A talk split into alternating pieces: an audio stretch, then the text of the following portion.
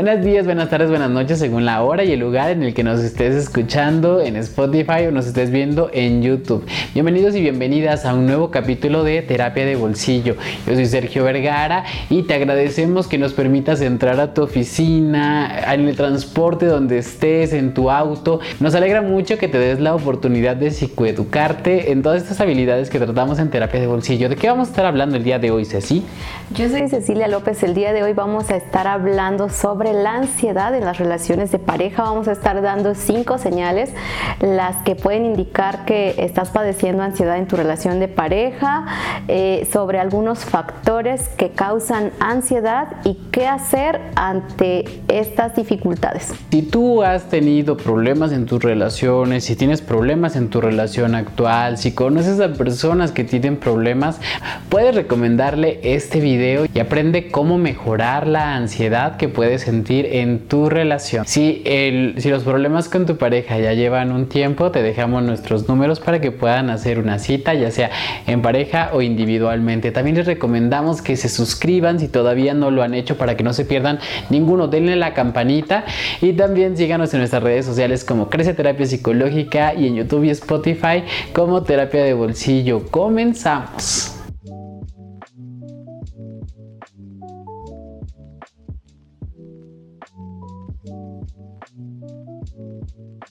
Continuamos en terapia de bolsillo con estos temas que tienen una relación directa con la ansiedad. Ya hemos hablado sobre las diferentes técnicas para poder reducirla, ya hemos hablado de los tipos de ansiedad que hay, hemos hablado de muchas cosas específicamente sobre la ansiedad, pero cada vez nos acercamos más a hablar de temas que tienen que ver con nuestra vida diaria, donde también la ansiedad puede causar estragos. En esta ocasión vamos a estar hablando sobre cómo es que la ansiedad puede estar afectando tu relación de pareja.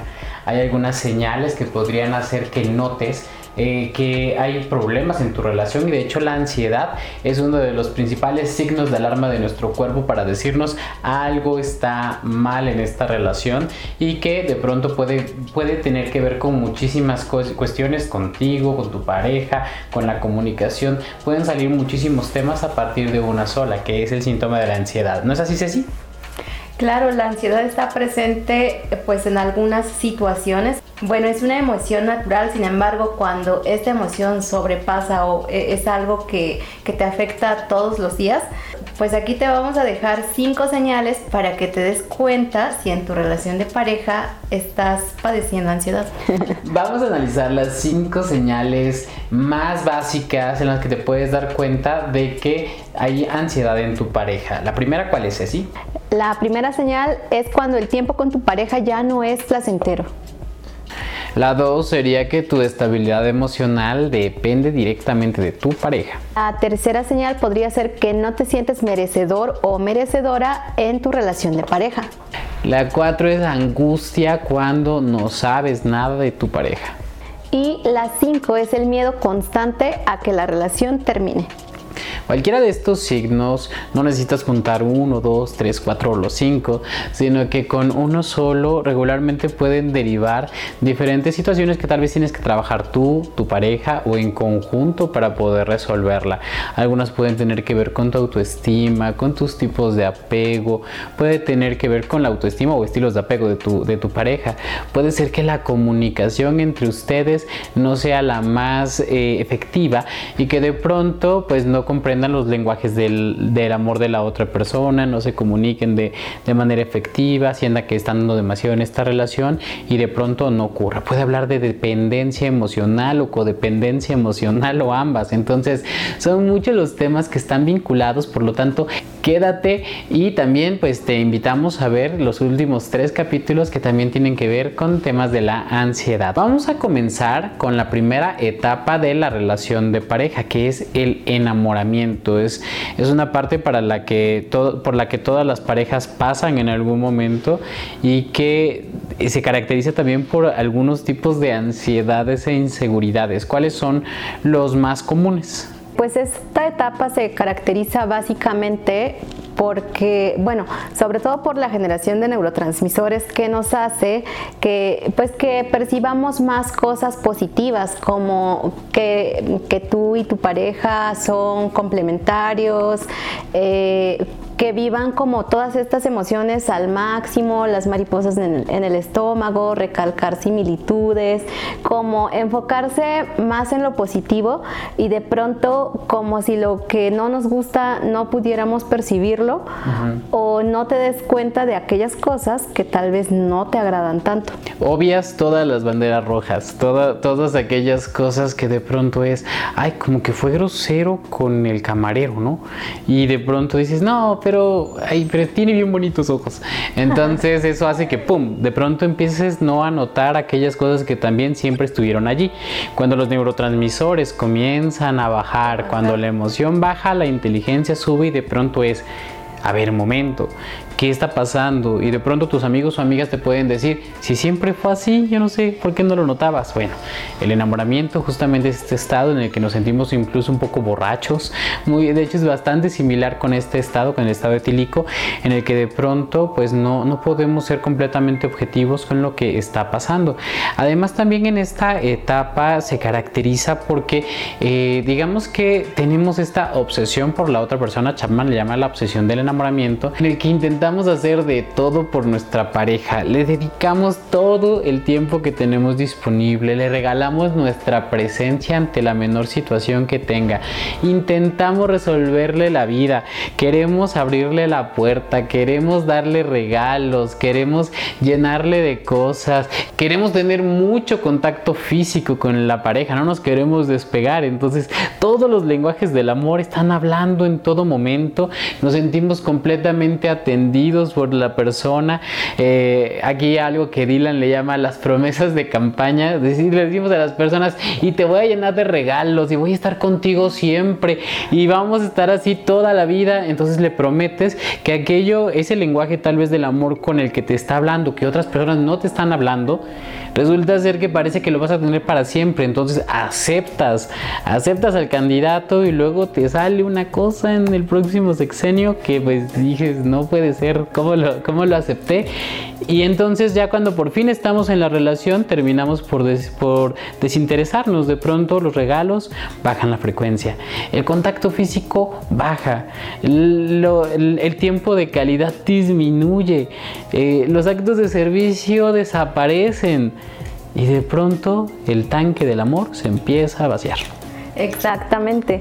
Y tal vez en el periodo del enamoramiento no aparezca esta ansiedad, pero justo cuando bajan los neurotransmisores y entonces ya regresamos a la normalidad, es cuando surge porque realmente pues ya aparecen los miedos, las angustias, las inseguridades, eh, la toma de decisiones, ¿no? De, decir pues qué pasó aquí, qué hago ahora, ¿no? Entonces puede ser una etapa en donde pueda surgir la ansiedad. Claro, nuestros peores demonios empiezan a despertarse y obviamente los signos de alerta es la ansiedad, es la forma en la que nuestro cuerpo nos dice algo está pasando.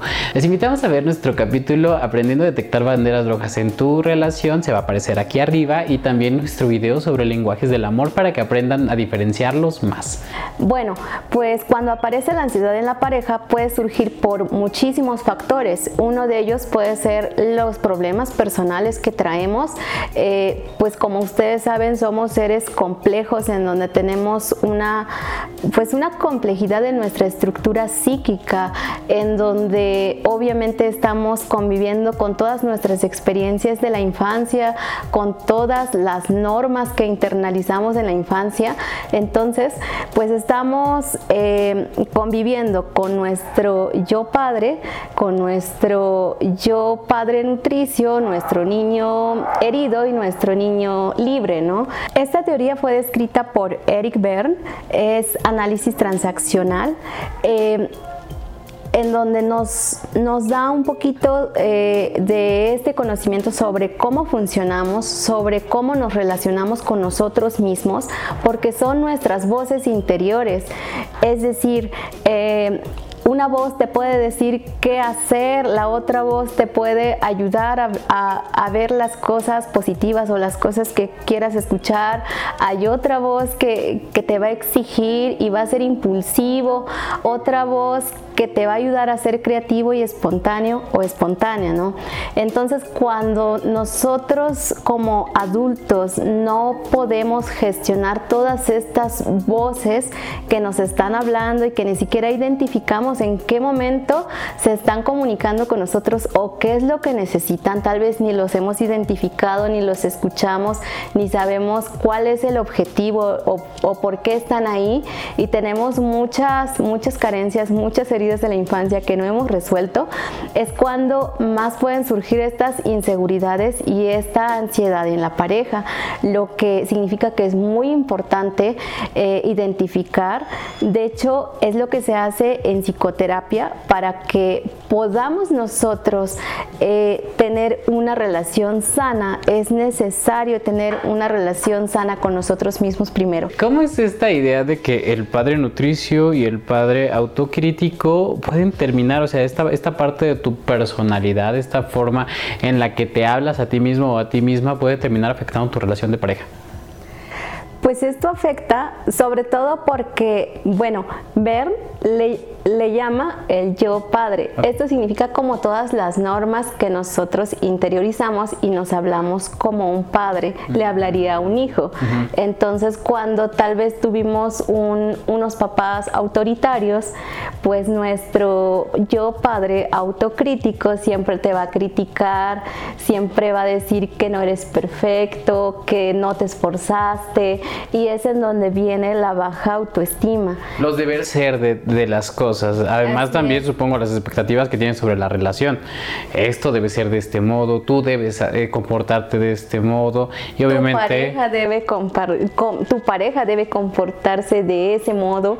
Es como elevar mucho las expectativas, tanto para ti como para tu pareja y es en donde esta personalidad tuya puede afectar la relación. Ok, ¿el nutricio puede afectar de alguna manera? El nutricio sí, pero más hacia el crecimiento.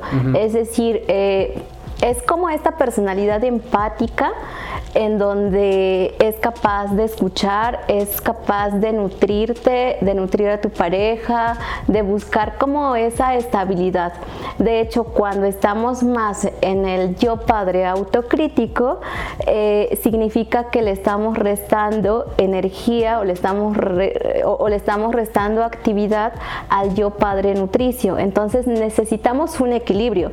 No siempre vamos a estar eh, pues condescendientes brindando todo, pero tampoco es que siempre debamos estar juzgando, criticando. Claro, pero es que también el exceso de complacencia este, hacia la pareja, esta cuestión de yo te doy todo, este, todo mi ser, todo mi tiempo, todo mi dinero, todos mis regalos, todo, pues de pronto te puedes llegar a quedar vacío en esta, en esta idea de, de intentar complacer u obtener la aprobación completa de tu pareja en todo momento, porque entonces también dejas de ser tú mismo. De hecho, el reto es equilibrar todas estas voces internas que tenemos y no siempre mantener uno más que el otro. Y eso también esperar o incluso... Eh, interactuar con tu pareja de esa manera. Tal vez en algunas situaciones te vas a dar cuenta que tu pareja está interactuando desde alguna de estas personalidades, pero no significa que siempre lo haga de esa manera y es ir equilibrando de manera dinámica y de manera eh, funcional. Claro, incluso también está esta idea de las otras voces, el niño herido y el niño libre. Así es, e, estas voces lo que hacen, de hecho cuando nos comunicamos desde el niño herido o la niña herida, es cuando siempre tememos a las heridas de la infancia, por ejemplo, un miedo excesivo a la traición, a la injusticia, a la, humillación, a la mando al abandono, al rechazo, eh, son como, eh, eh, están todo el tiempo latentes. Entonces, ¿qué, ¿qué, va a ser tu personalidad del niño herido? Va a estar a la defensiva, va a ser berrinches, va a sabotear tu relación y todo esto, pues, si no nos damos cuenta, pues esta personalidad va a, a tomar como esa fuerza y pues va a llegar a sabotear tu relación de pareja. Bueno, que una relación, digamos, que esté funcionando o disfuncionando, al final gasta energía. Es decir, puedes gastar energía llevándole cosas a tu pareja, puedes eh, gastar energía estando enojado o enojada con tu pareja. Al final, tú tienes que decidir en qué vas a enfocar la energía. Voy a enfocar mi energía en las peleas o voy a dedicar la energía a, este, que disfrutemos el tiempo juntos. Pero bueno, eh, el, asunto aquí es que las primeras señales de ansiedad tienen que ver muchísimo con tu propia persona, con cómo es que procesas de pronto la información eh, que surge, cómo vas a interpretar las acciones de tu pareja. Entonces, ¿qué tanto de, pronto también depende completamente de ti en esta parte de, la relación, de tu autoestima, de tu amor propio, de estas heridas sin sanar que de pronto te causaron tus padres, de tu tipo de apego. También pueden ir a ver nuestro capítulo sobre tipos de apego y entender si de pronto tienes un tipo de apego ansioso un tipo de eh, apego evitativo o un tipo de apego desorganizado. Entonces, pues bueno, puede venir a ver ese video. También existen algunas que son eh, propias de la pareja. Y entonces, ¿qué pasa con estas de, que son propias de la pareja, Ceci? Hay algunos problemas que justo como hay otros factores que se relacionan contigo y como estás conviviendo con otra persona, pues hay factores que dependen de tu pareja, es decir, la forma en cómo tu pareja interactúa contigo. Desde esta teoría que estamos mencionando, pues lo mismo aplica para tu pareja. Entonces tu pareja se puede estar relacionando contigo desde su tipo de personalidad y pues sí depende de él porque como bien lo mencionaste, depende de todas las experiencias y de cómo interpretamos la realidad.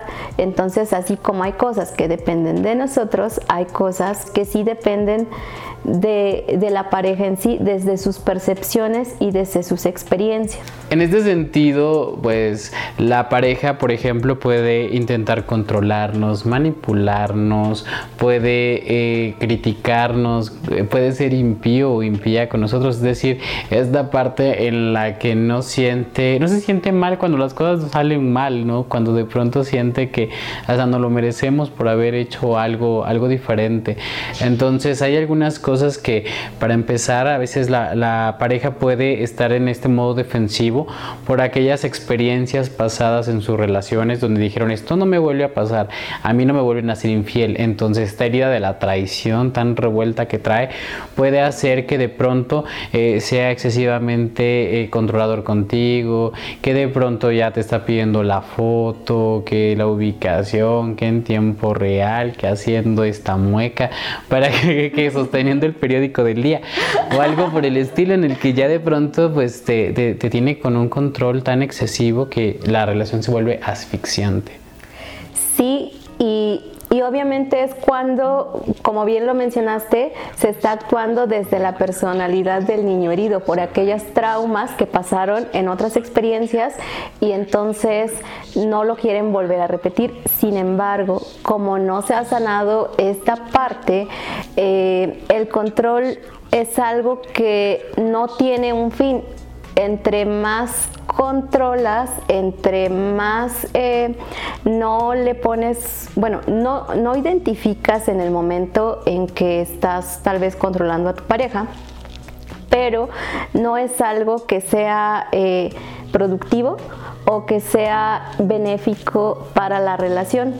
Al contrario, como bien lo mencionaste, es asfixiante, pero eh, al mismo tiempo la persona que lo está haciendo tampoco es que se sienta satisfecha en algún momento, porque es algo que no tiene fin y porque obviamente está actuando desde la herida o desde la carencia. Claro, de pronto puede ser como me va a abandonar, entonces le controlo, pero no soy feliz controlándole, de hecho me gustaría no tener que controlarle, pero como sale de mi vista y entonces no sé qué está haciendo y como antes me pasó, empiezo a proyectar todas mis experiencias pasadas en, en la nueva persona. De hecho, es una de las razones por las cuales incluso personas que vienen a psicoterapia, de pronto es como estoy en esta relación y reconozco que es tóxica, salgo de esta relación, este, pareciera ser que ya eh, todo, todo va a estar mejor y de pronto conocen a una nueva persona y pareciera ser que es lo que siempre estuvieron buscando, pero en realidad están evitando este miedo al, al abandono, es decir, el miedo a estar solos o solas y que de pronto genera una ansiedad que tiene que ser cubierta de inmediato.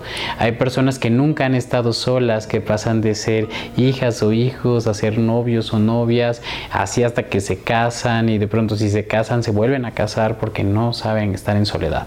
De hecho, esto que acabas de decir es muy importante porque... Eh, estar en pareja es como un caminito hacia el crecimiento personal.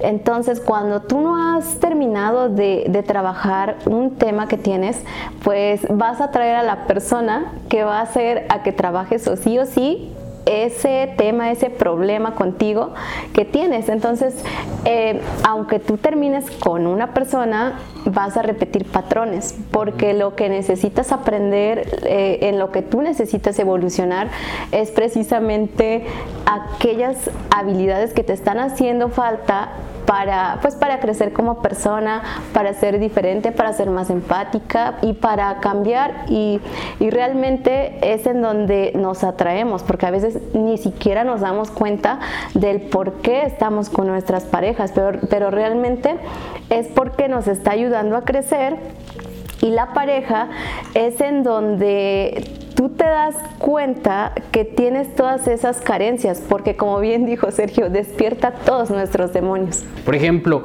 hay personas que están en una relación y de pronto no se sienten cómodos, dicen, me habló feo.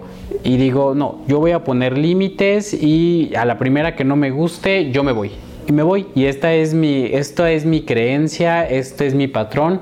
Cada vez que algo no me gusta de una relación, cuando el enamoramiento se está pasando, huyo, me voy, eh, me retraigo.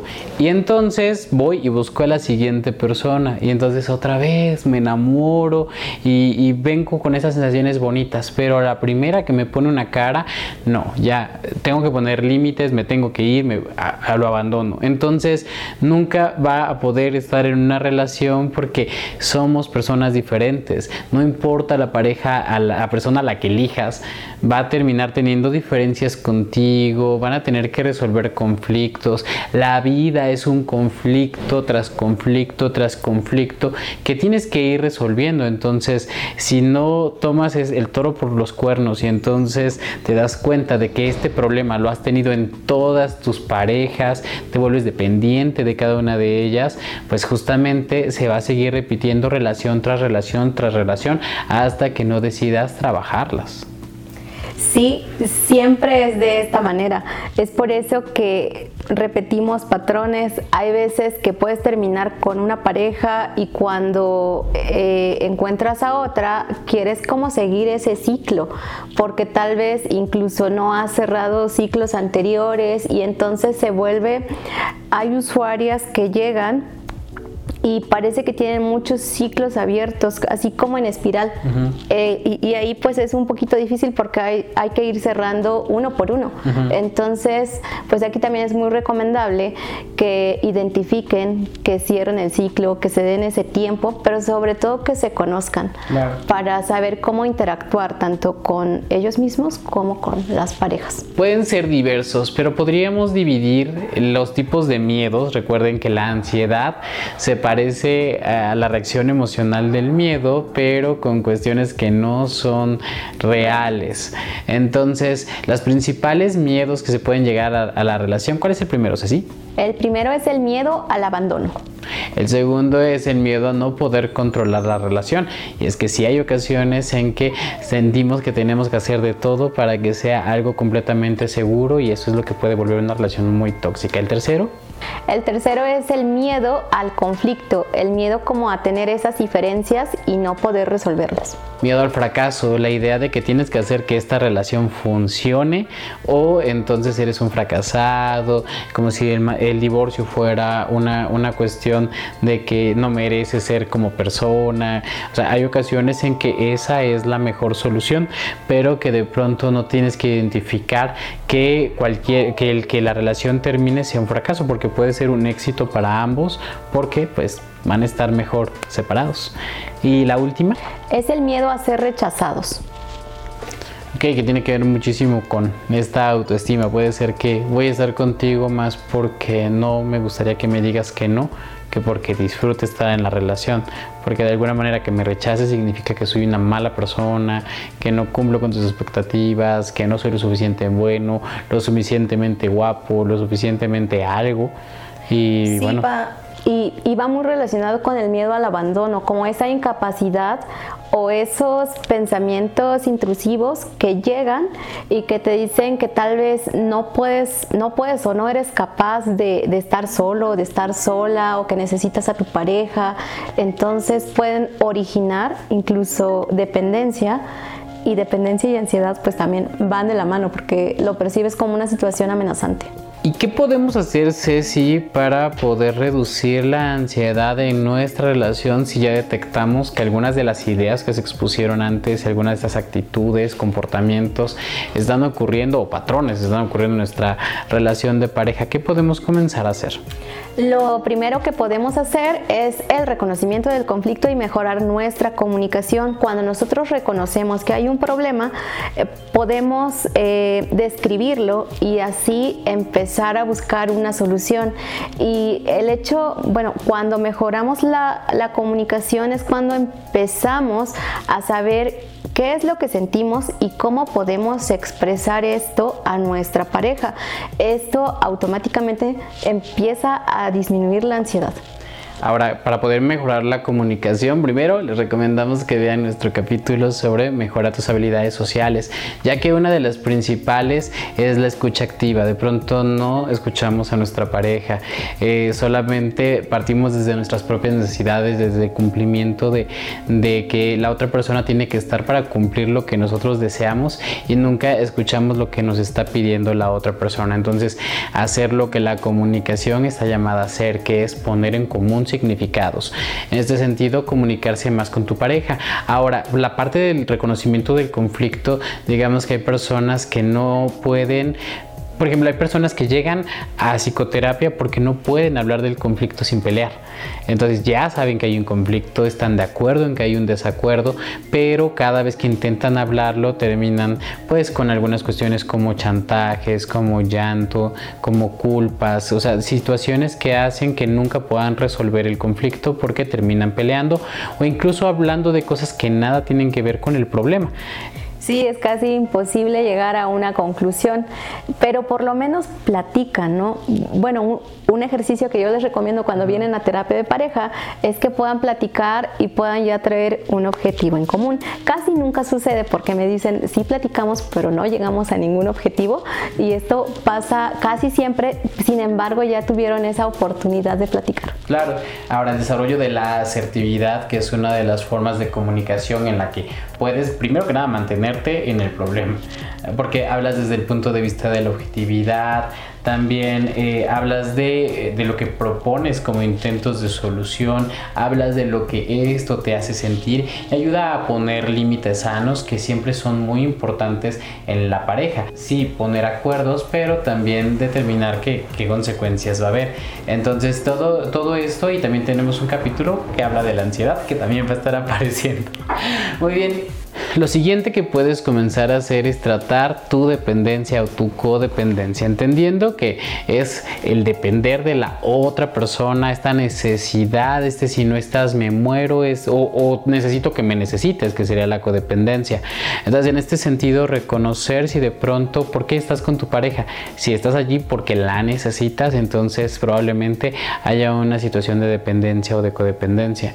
Y esto tiene que trabajarse porque tu estado emocional no puede depender de tu pareja, no puedes, si no lo vas a estar culpabilizando de todo lo que te está pasando. Mira lo triste que estoy por lo que me haces. ¿ok? Eh, una de dos, o dejas de estar triste separándote de esa relación o separas, porque si la otra persona te está haciendo daño a propósito, entonces, ¿qué haces en esa relación? Y por la otra, si responsabilizas a tu pareja de todos tus estados emocionales, esto se empieza a convertir en una carga para la otra persona y obviamente es una fuente de ansiedad para ambos, para el que es necesitado y para el que necesita.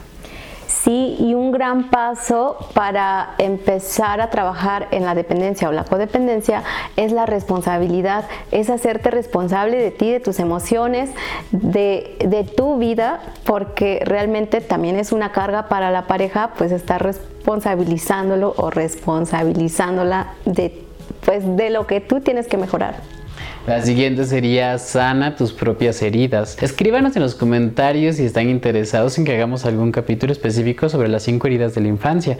Pero justamente en este punto tienes que aprender a reconocer si de pronto eh, tienes una herida abierta del abandono, del rechazo, de la humillación, de la injusticia o de la traición. Aquellas, por ejemplo, sobre la traición, tal vez te fueron infiel, tal vez le fueron infiel a tu mamá o a tu papá y tú temes que esto vaya a pasar, por lo tanto, empieza empiezas a, cuidarte excesivamente de esta situación y obviamente te va a generar una ansiedad tan grande que vas a estar vigilándole, revisándole, todo ese tipo de situaciones que se traducen en cómo te comportas en tu relación. Entonces, sana tus propias heridas, invita a tu, a tu pareja a que sanen sus heridas. Es más, sanen sus heridas juntos en una terapia de pareja porque es muy importante que pues, si ambos están heridos van a sangrar sobre el otro. La siguiente recomendación sería conócete. Hay personas que no tienen idea de qué les gusta, de cómo se sienten amados, pero tampoco saben, o sea, en este sentido, si no saben de ellos mismos, no saben cómo expresarse con la otra persona. De pronto reconoce cuáles son tus estilos de apego.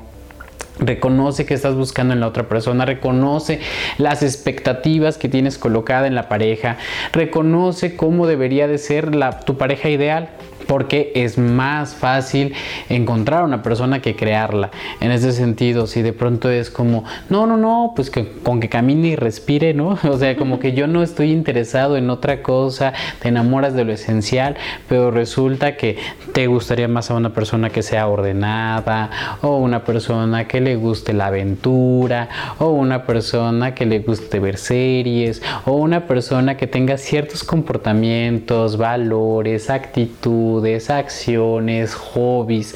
Hay tantas cosas que puedes tener ahí de preferencia en la pareja. Hay cosas incluso que quieres que no haga y que de pronto eh, lo encuentras y piensas que lo vas a poder cambiar. ¿Qué derecho tenemos de intentar cambiar a nuestra pareja? Entonces, en este sentido, conócete para que puedas gestionar mejor tu búsqueda de pareja y no de pronto pues le hagas pagar por algo de por una mala elección de pareja.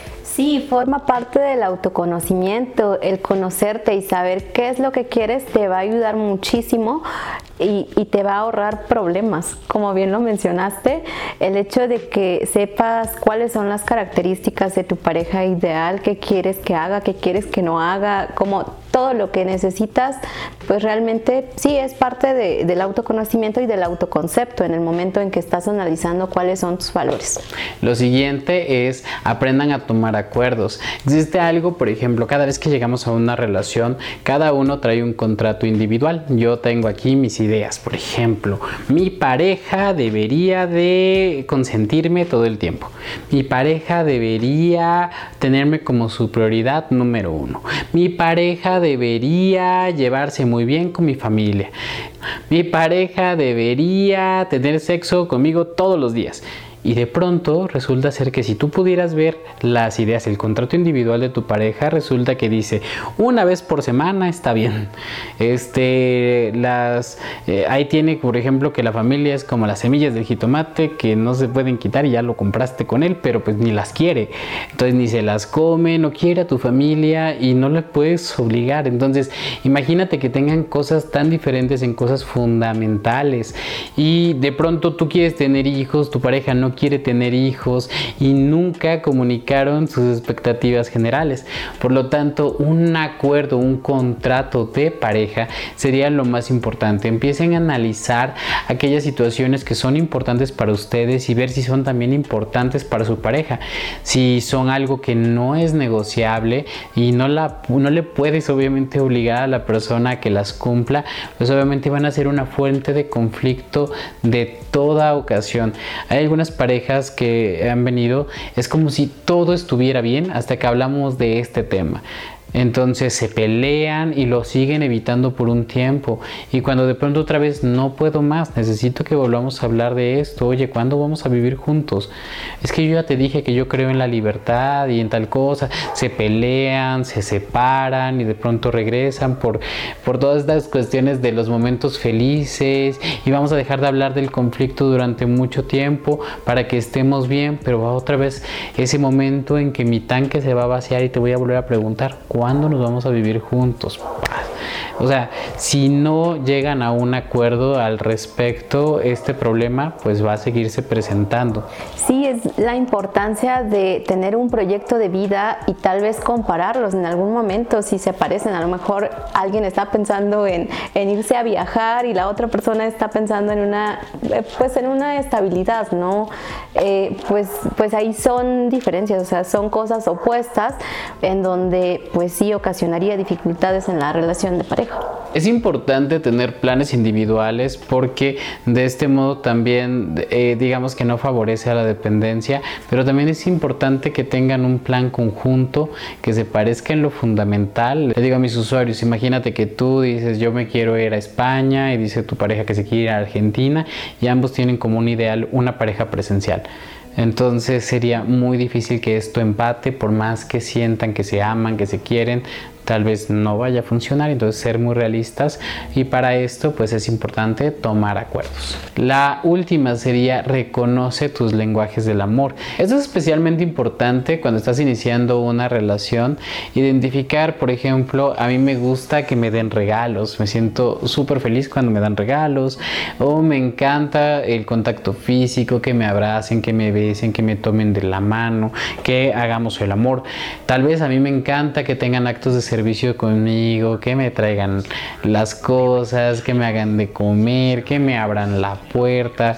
De pronto eh, que me encanta que tengamos momentos especiales, que es el tiempo de calidad en el cual me dedica un tiempo, hacemos cosas interesantes. Viene algo que, eh, o quizá reconocer que lo que me gusta son las palabras de afirmación y en este sentido pues que la otra persona pues que me diga que me ama y no me puedo buscar entonces a una persona fría que no sepa expresar sus emociones. Ya llevas un tiempo en tu relación y de pronto las cosas no van muy bien, es momento de preguntarte qué es lo que hacíamos cuando estábamos enamorados. Y de pronto tal vez te vas a dar cuenta, primero, ¿qué hacías tú? No, pues todo el tiempo la iba a ver a su casa, todo el tiempo le llevaba regalos, todo el tiempo nos dábamos besos y de pronto, ¿qué es lo que dejaste de hacer? Pregúntate también qué es lo que tu pareja hacía por ti cuando estaban enamorados y que de pronto cuando la relación se volvió formal o ya llevaba un tiempo, simplemente dejaron de hacer y entonces sus tanques empezaron a vaciarse. Entonces, esta es una de las formas en las cuales tú también puedes sentir esta cuestión de eh, es que todo lo que hago por esa persona y esa persona nunca se da cuenta, pues es que no se da cuenta porque le estás, estás hablando en un lenguaje que no entiende, que no representa. Pero es que mira todo lo que te compro y eso a mí qué si yo lo que quiero es que estés conmigo. Eh, oye, pero es que todo el tiempo estoy ahí contigo, pero eso a mí qué si nunca me dices lo importante que soy para ti. Entonces, cuando, y, esta es una de las formas también que te puedes dar cuenta, ¿dónde son los principales lugares en los que tenemos conflicto? ¿Cuáles son aquellas cosas que de pronto vuelven, que, esto se vuelva un campo de, de guerra y que y que de pronto estas demandas regularmente hablan de estas carencias que tiene la otra persona. Entonces nunca está conmigo en momentos importantes, siempre prefiere irse con sus amigos. Entonces si es el tiempo de calidad, tal vez lo que, lo que tú estás pidiendo específicamente y reconocer estos dialectos específicos en que tu pareja puede llenar tu tanque y que le puedes pedir a esta persona de manera directa, obviamente dando y recibiendo yo te voy a dar esto para que tú me puedas hablar en mi propio lenguaje. Sí, y volvemos a la comunicación, es muy importante y el autoconocimiento. Entonces, conocerte y saberlo comunicar es fundamental. Bueno, Sergio acaba de dar una serie de recomendaciones sobre qué pueden hacer cuando sienten ansiedad en su relación y la última pregunta y la más difícil y la duda que siempre tienen nuestros usuarios y nuestras usuarias es en qué momento terminar una relación. Es, es muy importante, si ya pusiste en práctica todo, ya hiciste todo lo posible, pero aún así tal vez no sientes que tu pareja esté colaborando, de pronto eh, tu estabilidad emocional pues ya eh, eh, está muy, muy dañada, pues es cuando tienes que tomar una decisión. es muy importante también quitarse la creencia de que es un fracaso, de que entonces ya nadie te va a querer, porque es lo más común. Y también pues elegirte a ti siempre. Entonces, pues esto es muy, muy importante. Pero ¿cómo saber si cuando terminado una relación? Bueno, las parejas deberían de hacer algo constructivo. Si de pronto ustedes no se construyen, se autocritican, tal vez sea probable que su relación no deba continuar.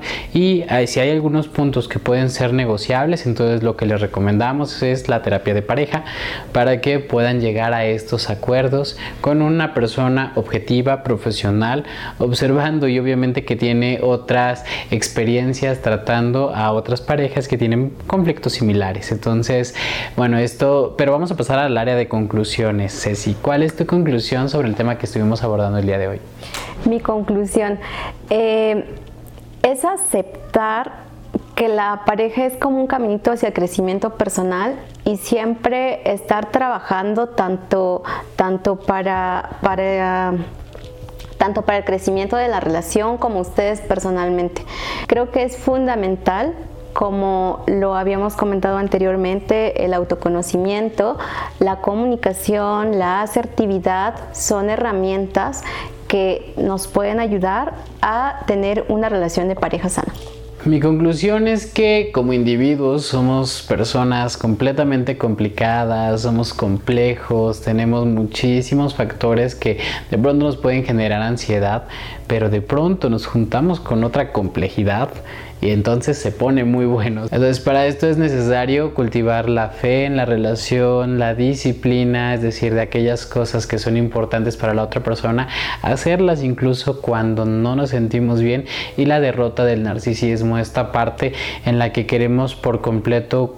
Eh, llenar todos nuestros espacios, todos nuestros huecos, todas nuestras carencias, sanar todas nuestras heridas a través de pues, sacrificar a tu pareja. Entonces, saber que se necesita realmente no pensar solamente en ti, sino pensar también en la pareja y en que ambos deberían de ganar estando en esta relación. Si de pronto llevas mucho tiempo sin que tu relación te esté construyendo, pues nos puedes mandar un mensaje y podemos ayudarle. Será un gusto. Hay algunas cosas que se trabajan de manera individual, hay otras cosas que se trabajan en pareja y es importante que aprendas a distinguir, pero trabaja en ti mismo o ti misma. Como bien dice Ceci y coincidiendo con algo también que dice Will Smith, eh, la vida es, un, es el proceso de no saber a saber y en este caso venimos a saber exactamente cómo poder convivir de manera armónica con otra persona a la que decimos amar.